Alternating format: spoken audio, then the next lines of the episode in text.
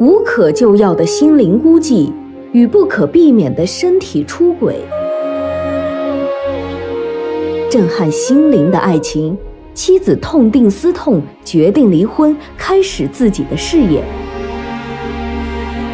情人也决定退出，留下了一封告别信，移民美国。地产大佬爱向何方？何去何从？欢迎聆听广播剧。留守男人，作者米瑞荣，拟音段小初，混音吴桐。第二十八章，放下电话的李海很忐忑，一周之内两次欺骗吴婷，让他感到内疚，而一直以来，他都以为自己绝不是那种伤害家庭的男人。男人们在一起闲聊时，他也经常会得意的吹嘘，有个美女对自己猛追不舍啦，又看上一个漂亮妹妹啊，多是一些逢场作戏的玩笑事儿。细想一下，这之前还真没有哪个女人值得他魂不守舍。因此，他的心里只容下了一个女人，那就是吴婷。但在昨天的那个雷雨之夜，似乎一切都变得身不由己。望着身旁熟睡的小飞，他知道，这次是真的难以自拔了。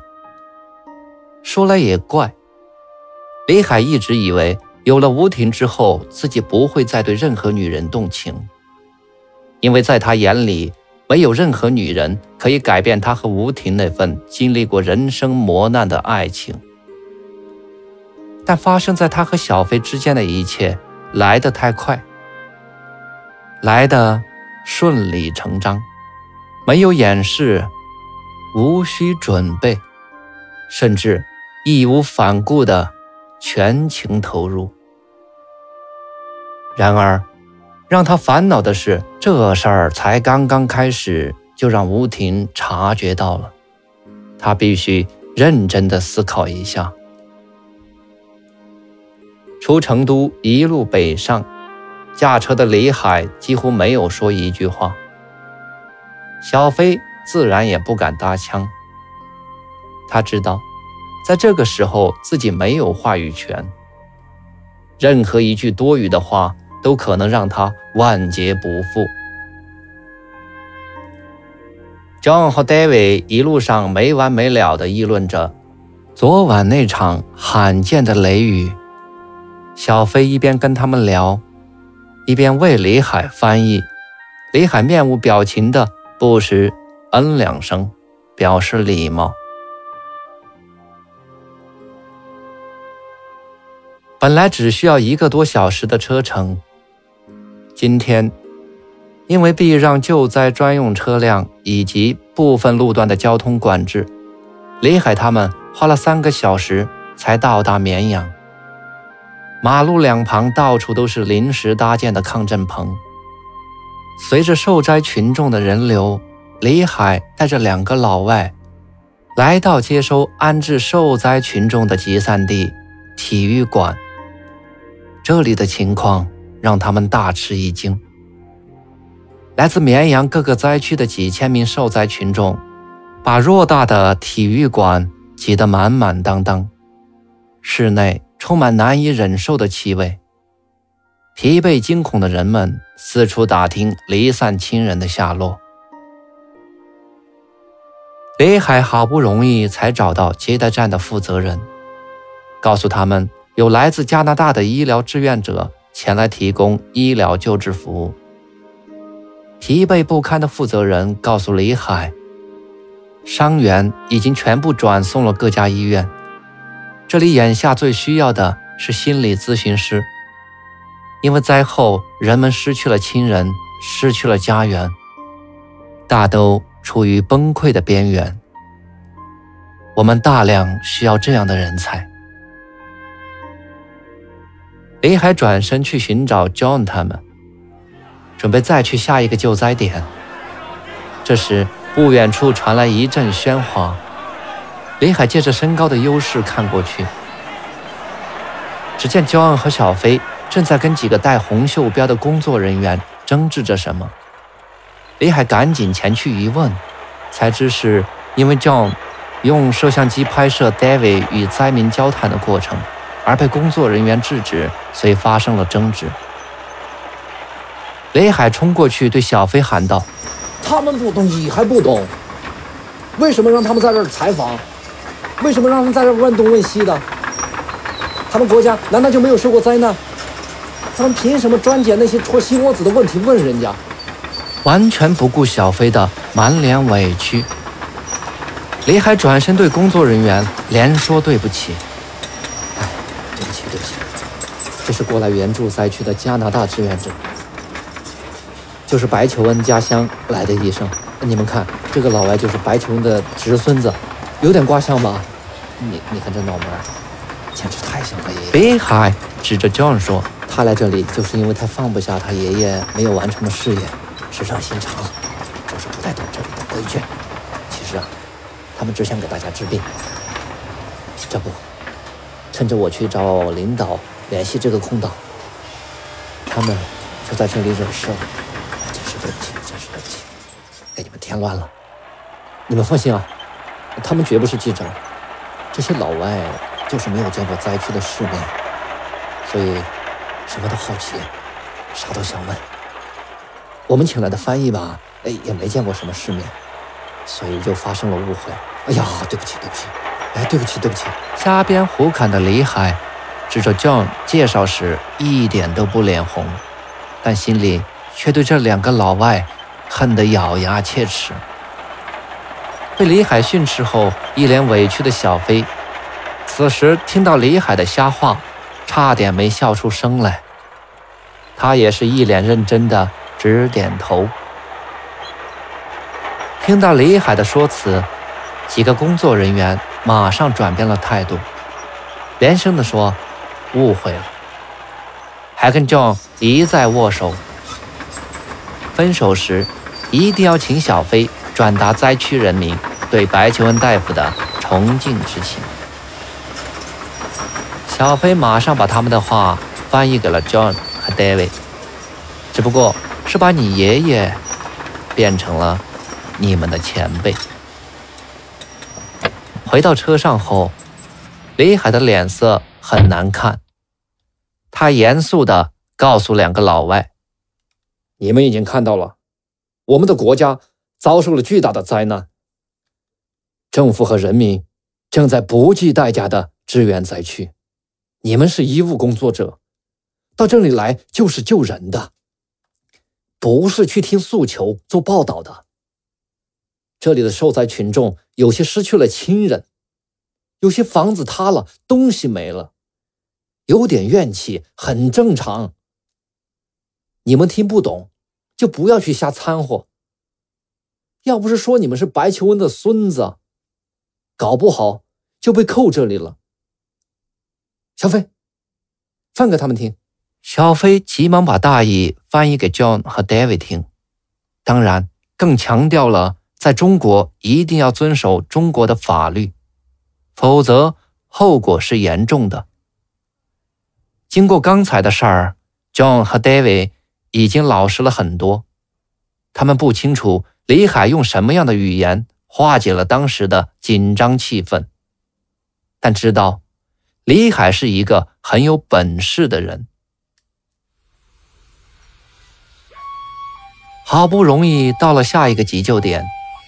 看到不断呼啸而过的救护车和大型的机械设备，李海知道这里一定有伤员。恰好在这里遇到了来自美国的医疗救援小组，老外们聚在一起，热烈地交流起几天来的救助经历。李海找到急救点上的一位负责人，这是一位四十多岁的男人。李海从他脸上看到了干练和坚毅，凭直觉，这是一位军人。连续作战的疲惫并没有改变他挺拔的身姿。布满血丝的双眼依然炯炯有神。李海不忍过多的打扰他，只是简单的讲明了来意。这位负责人思考片刻后，对李海说：“要感谢他们，我们很需要那些设备和药品。我安排人先看一看，如果他们愿意捐在这里，我们当然很高兴接受。但如果要在这里参与医疗救助，可能有一定问题，因为我没办法给他们配翻译啊。”估计你们的翻译也难以胜任专业术语。那这样吧，先把他们安排到术后护理区看一看，也希望他们对术后康复能够提一些建议。毕竟北美国家在这方面很有经验，我可以找人专门接待他们。北海几天来的努力终于有了结果。就这样，John 和 David 被一位懂英语的医生带到了治疗区，另外的志愿者。则跟着李海把车上的设备和药品卸下来，搬进了专用的帐篷里。今天无疑是最有成效的一天。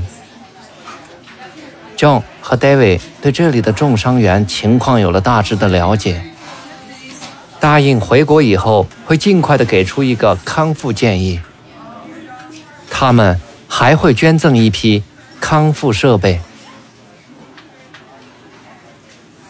在送他们上车的时候，那位军人模样的医生对李海说：“老外们带来的设备和药物都是国外最先进的，他们非常感谢李海和小飞为这次援助所做的一切。”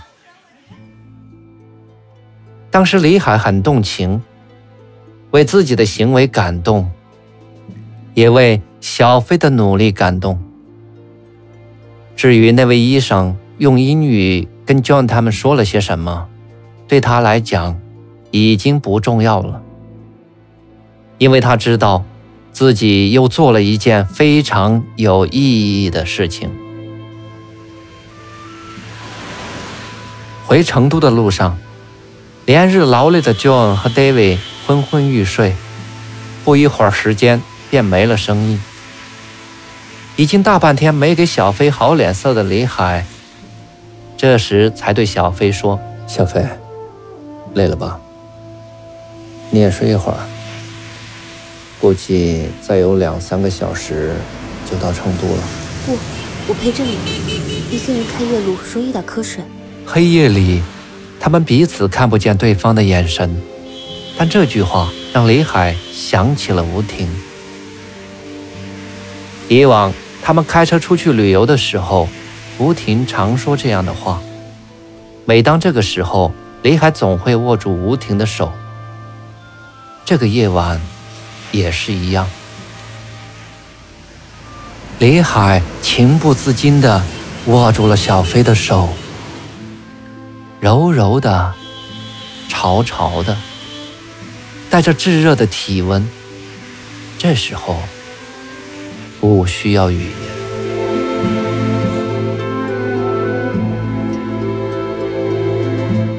就在他们的车快进成都的时候，李海突然觉得路上有点不对劲儿。大批的汽车往城外涌，而且出城方向的汽车还越界占据了进城方向的车道，交通完全乱套。这时，小飞大叫了一声：“快看这辆车！”小飞的叫声也惊醒了睡梦中的 John。和 David，他们不解地顺着小飞手指的方向看去，那是一辆奥拓车。狭小的空间里已经挤了六个大人，后车门高高的翘起，堆满包裹的后备箱上还坐着两个人，半个身子悬在车外。看到这样的场景，John 一边问 Why，一边伸手去拿相机。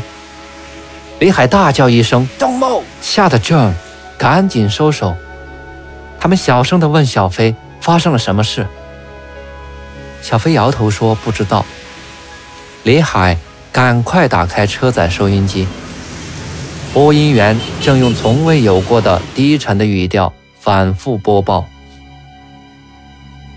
预计今晚将有较大地震发生，请大家离开建筑物，到空旷的地方躲避。”接下来又反复播报了地震发生时注意事项。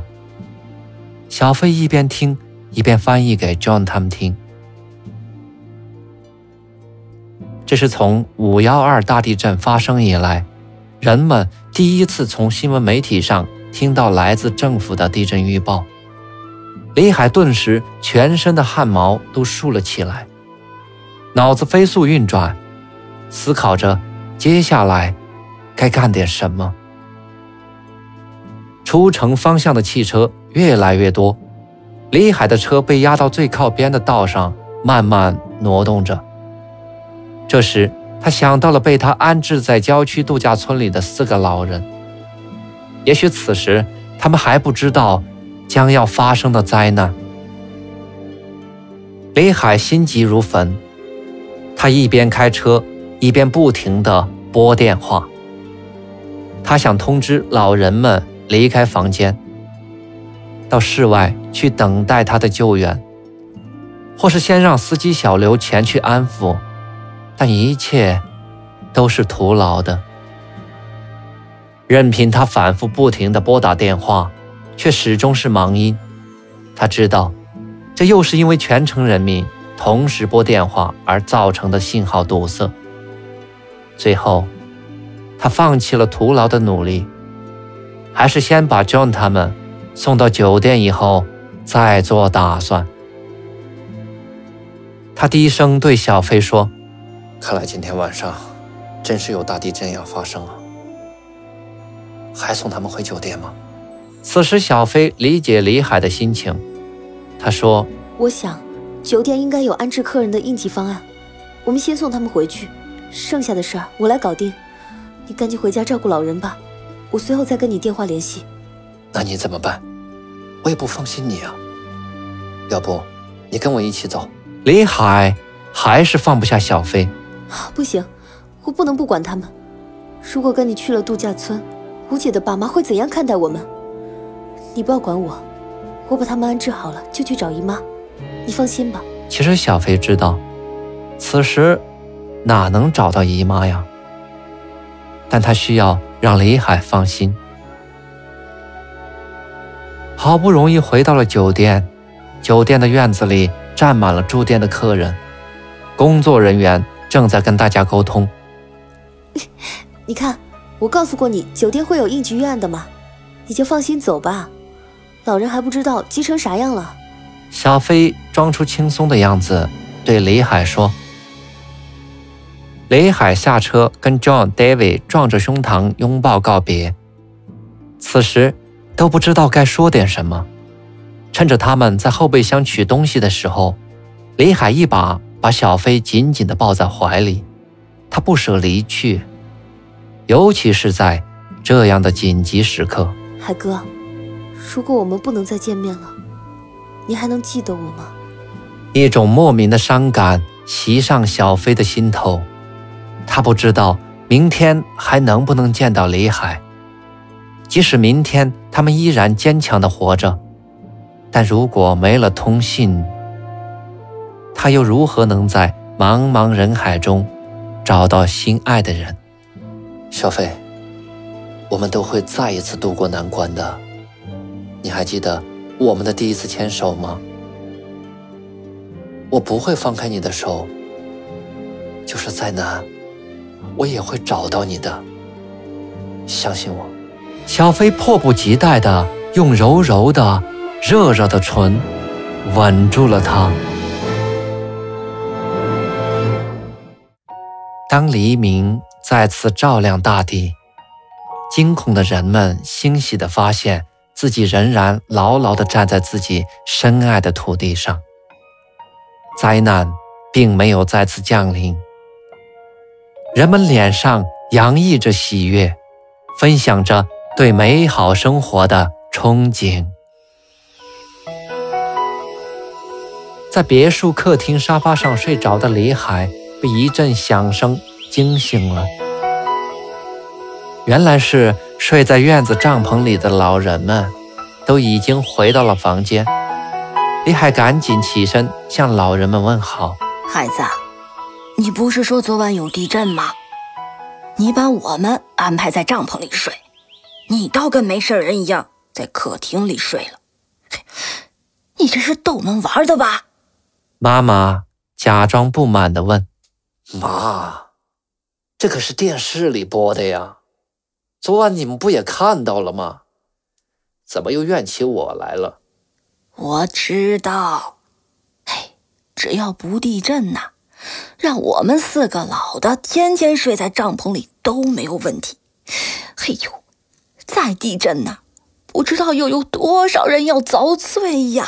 是这么个理儿，再不能地震了，不然不知道还有多少房子能经受得住啊！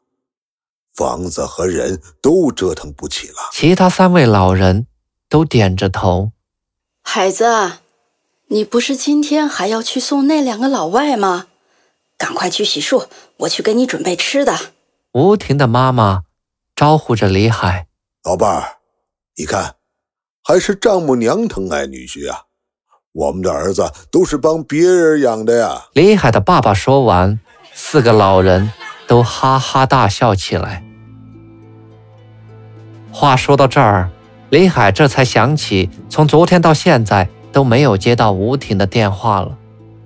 他使劲回忆着他们最后一次的通话内容和时间，终于回忆起他们最后一次通话是昨天早上在小飞的家里，而且吴婷还问起了小飞的事儿。糟了，吴婷一定是生气了，她可能是想等李海先给她打电话的。但是昨天从早到晚，他就没有放松过，直到这会儿才想起这件事。李海暗自埋怨自己，不容多想，赶紧拿起电话拨通了温哥华家里的电话：“喂，婷婷，我还以为我们永别了呢，活着真好啊。”又听到你的声音了。李海先来了个转移视线的障眼法。怎么了？本来正在和李海较真的吴婷反倒吓了一跳，一时忘记了昨天心里的不快。昨天晚上，我们从灾区回来的路上，听到广播里政府发出的地震预报，让大家都不要待在家里，要到空旷的地方去躲避。那个时候我急啊，家里有四位老人，他们可能连这个情况都不知道，又是全程电话不通，我也无法联系上他们。我把两个老外送到酒店后，就赶紧开车赶到他们那里。嗨，你猜他们在干什么？他们还在又是笑又是流泪的给我看他们买的电视剧碟片，惊昏呢。嘿，我赶紧把他们安置好在后院里搭好的帐篷里，他们还不乐意，说是这把年纪了，死了也值了。我说，如果真是那样的话，婷婷啊，非把我杀了不可。就这样好说歹说，把他们劝回到帐篷里。哼，我就搬了个凳子，坐在他们外面。后来啊。我被蚊子叮得受不了了，等他们都睡了以后，就转移到客厅的沙发上睡着了。结果呢，一觉醒来，自己还是在自己家里，也没有被震到地球那边去。看来这一次啊，地震局丢人可丢大了。你不知道，昨晚成都可是快成空城了，有车能走的都走了，不能走的就在广场啊。学校啊，大马路上过夜。此时的李海已经变被动为主动了。是吗？太恐怖了！为什么你昨晚不给我打电话呢？吴婷可以想象这种恐怖的景象。我打了呀，我不是告诉你吗？昨天全城的人都在打电话，通信又中断了。李海撒谎了，但电话打不出，也是事实。难怪我昨晚给你打电话都没有打通，我还说是怎么回事呢。此时吴婷也撒了个小谎，因为生李海的气，他昨晚并没有给李海打电话。来，婷婷，你跟妈妈他们说说话。李海把电话递给了吴婷的妈妈，看着老人们挨个儿跟吴婷通话时的高兴劲儿，李海松了一口气。放下电话的吴婷显得情绪好了很多，她很感激李海的这种责任感，也帮他尽到了孝心。此时，吴婷所有的猜疑和怨气。都已烟消云散，他甚至不能理解自己为什么在这样随时都可能危及到亲人的生命的时候，还在小肚鸡肠的怀疑与自己朝夕相处了十多年的丈夫。他心里暗暗的生着自己的气。感谢聆听、关注、分享，本章播出完毕，敬请期待下一章节。